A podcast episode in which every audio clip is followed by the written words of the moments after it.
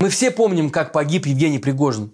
Обстоятельства вокруг крушения его соратниками самолета, казалось бы, однозначно указывают на причастность к происшествию Кремля. Потому что слишком уж удобно в один день оказались обезглавленными все пригожинские структуры. Однако далеко не все в России разделяют версию о том, что Пригожина убили российские спецслужбы. Согласно исследованию, проведенному Левада-центром, только 20% россиян полагают, что Пригожина убили российские власти. А подавляющее большинство верит совсем в другие версии. Например, во вмешательство иностранных спецслужб или даже в инсценировку. Да и просто в случайное стечение обстоятельств, которое и погубило самолет. Но давайте зададимся вопросом, немного ли таких вот несчастных совпадений случается с нашими элитами. Конечно, смерть публичного и яркого Пригожина – это совершенно особый случай. Но ведь он не первый и не последний в череде подобных. Около кремлевские бизнесмены, топ-менеджеры и силовики, и чиновники, конечно, уже не первый год мрут как мухи и при очень странных обстоятельствах. Это Павел Коныгин и разборы на канале «Продолжение следует». Сегодня мы поговорим о том, что за мор нашел на российские элиты в последнее время? И могут ли многочисленные смерти богатейших и влиятельнейших людей быть просто случайностью?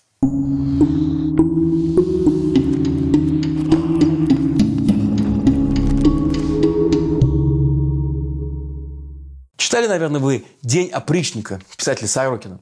Это антиутопия, действие в которой происходит в 2028 году. Россия отделена от Европы стеной. В Сибири живут китайцы, а страной правит царь-батюшка Василий Николаевич.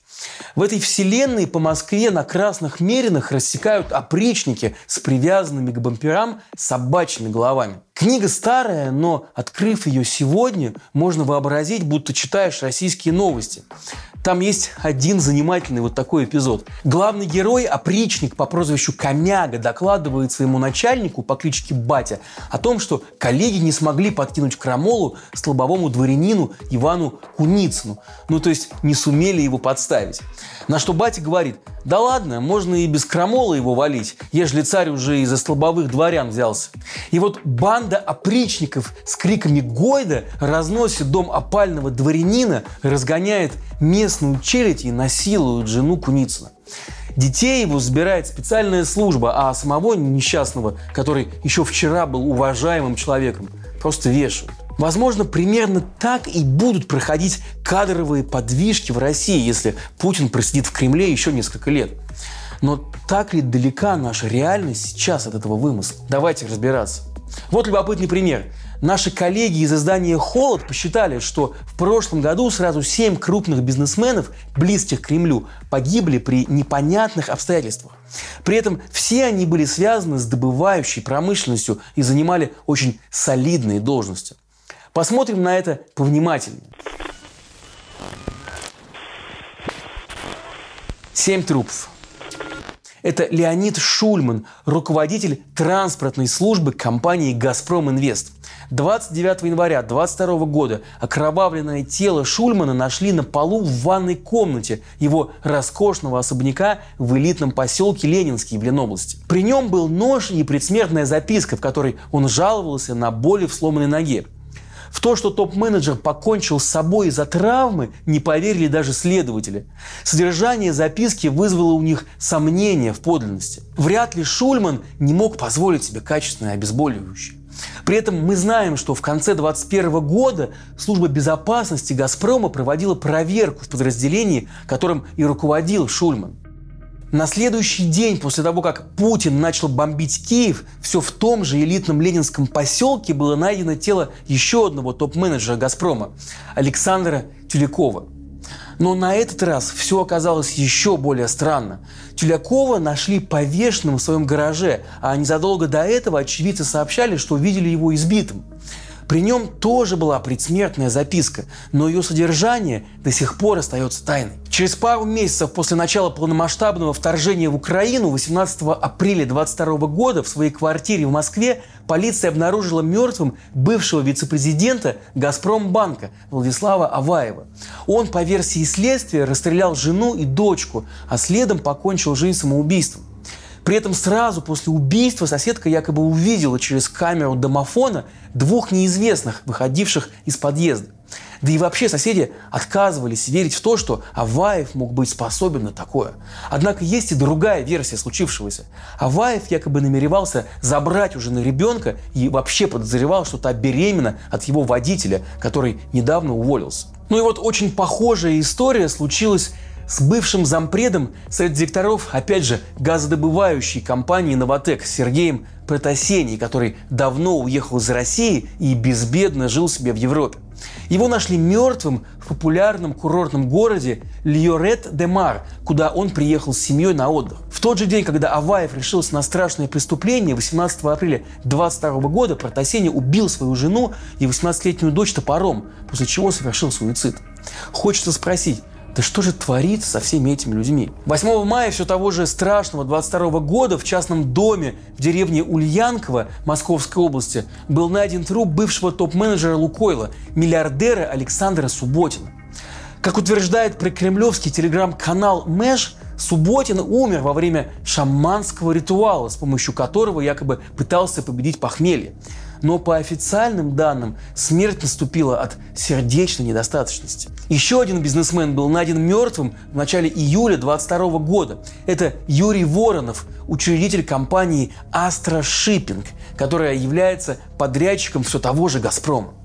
Он якобы выстрелил себе в голову из травмата и скончался прямо в бассейне. А уже спустя два месяца, 1 сентября, стало известно о смерти Равиля Маганова, который был председателем совета директоров компании «Лукойл». Вы не поверите, он выпал из окна Центральной клинической больницы в Москве, куда попал с тяжелым сердечным сосудистым заболеванием. Одни считают, что Маганов случайно упал из окна, когда курил сигарету, другие уверены, что он упал намеренно, хотя и не оставил никакой записки. Близкие этих людей не верят в версии о самоубийствах и предполагают, что их родных убили. Но почему? За что?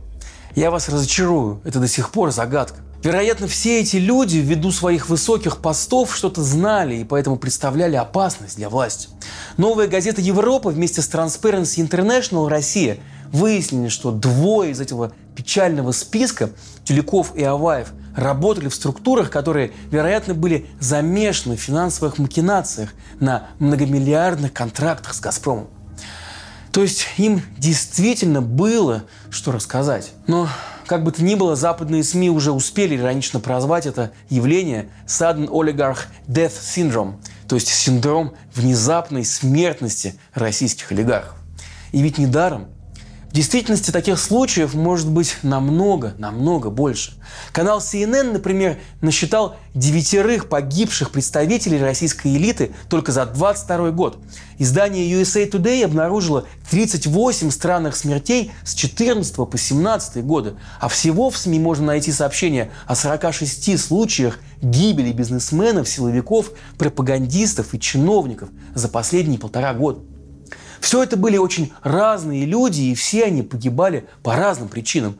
Но всех их объединяла связь с Кремлем. Ладно, бизнесмены, там деньги, но от чего гибнут чиновники? Посмотрим на некоторые странные случаи гибели работающих на систему. Странные смерти чиновников. В декабре 22 года в Индии из окна выпал один из богатейших региональных депутатов России Павел Антов – он депутатствовал во Владимирской области. А буквально за два дня до этого в том же отеле погиб и друг Антова, крупный предприниматель из Йошкар-Олы Владимир Быданов.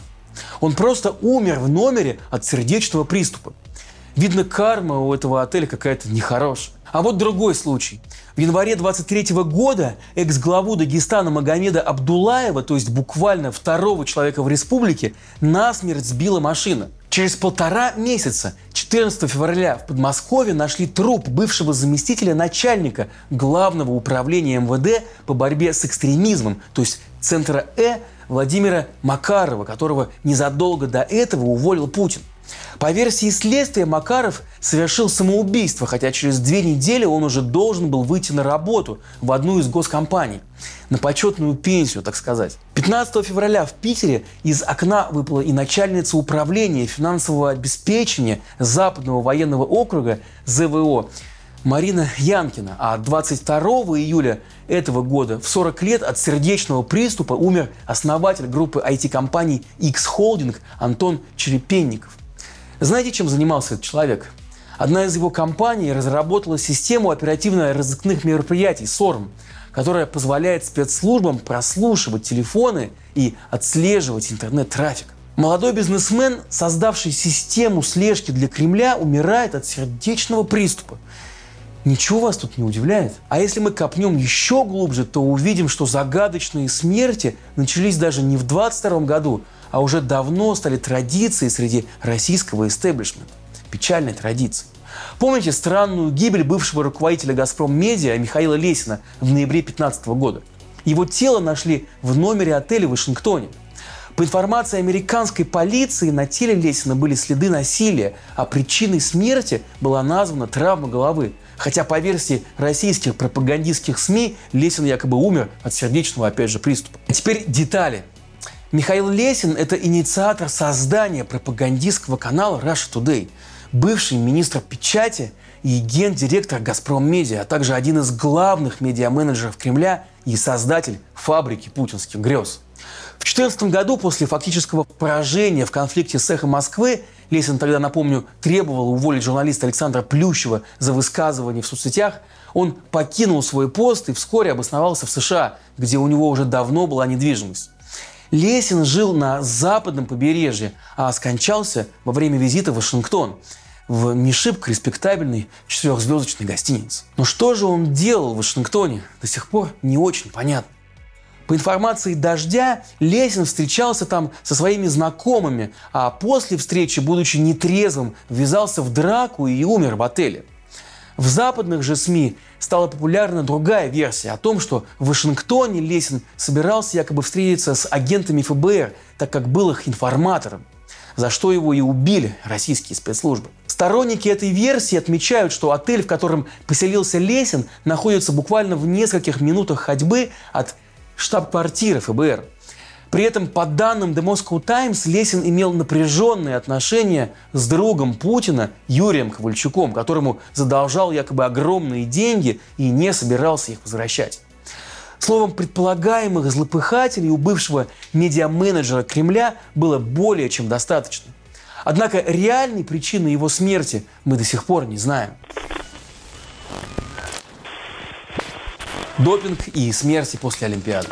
А вот еще один не менее известный случай, произошедший с бывшими кремлевскими функционерами. В 2016 году после скандала вокруг российского антидопингового агентства «Русада» при неясных обстоятельствах с разницей всего в 10 дней погибли председатель исполнительного комитета «Русада» Вячеслав Синев и бывший исполнительный директор агентства Никита Камаев.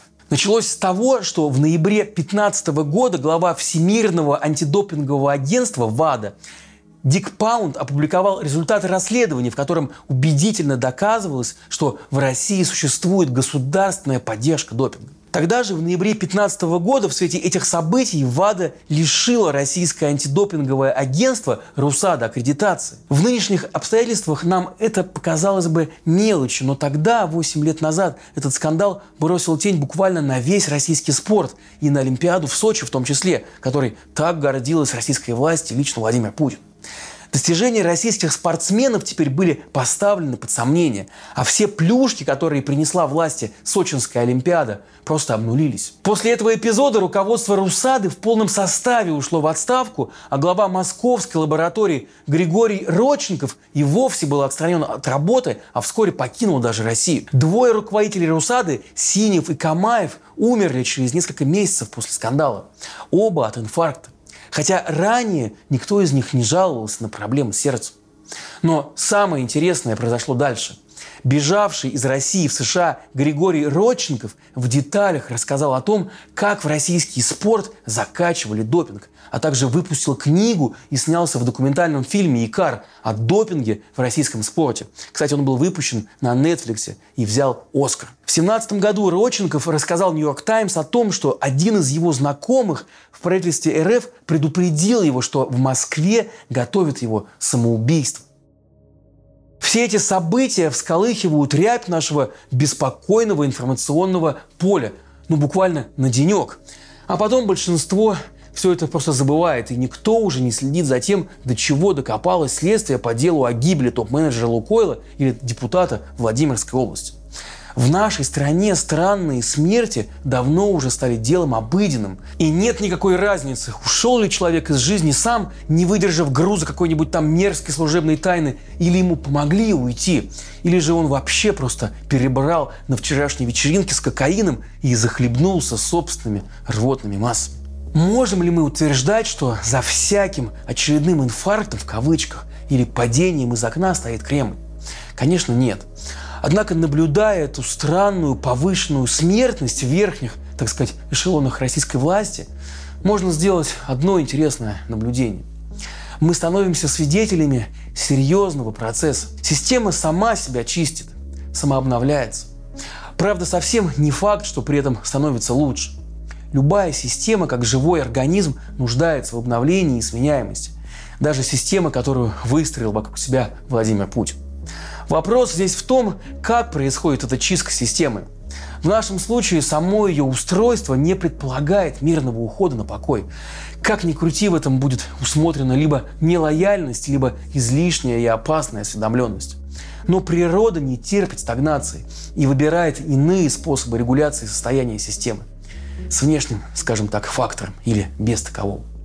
Вот и остается нашим элитам гадать, очередной глава совета директоров или начальник какого-то там департамента, какого-то министерства сам ушел или ему помогли. Что-то натворил и чем пришелся не по вкусу. Всякая новая, необъяснимая гибель какого-нибудь чиновника топового или среднего уровня нагоняет на выживших инфернальный страх. Не на обычных людей, нет, как раз на элиты. Ведь они все друг с другом повязаны. В чекистском государстве, построенном Путиным, так было всегда. Война лишь обострила эту ситуацию. Но вот интересно, как много среди наших чиновников, высших чиновников и богатейших бизнесменов, тех, кто готов играть не только с властью, но и с самой жизнью, вот эту самую русскую рулетку. Многие ведь скрежещут зубами от того, что потеряли там капитал и возможность жить на своих европейских виллах. А тут ведь угроза пострашнее – Смерть за каждым из них буквально ходит по пятам. И очевидно, что демонстративная лояльность уже не спасает. Сегодняшний разбор я хочу закончить словами, которые прозвучат, наверное, не слишком ободряющие для элит путинской России.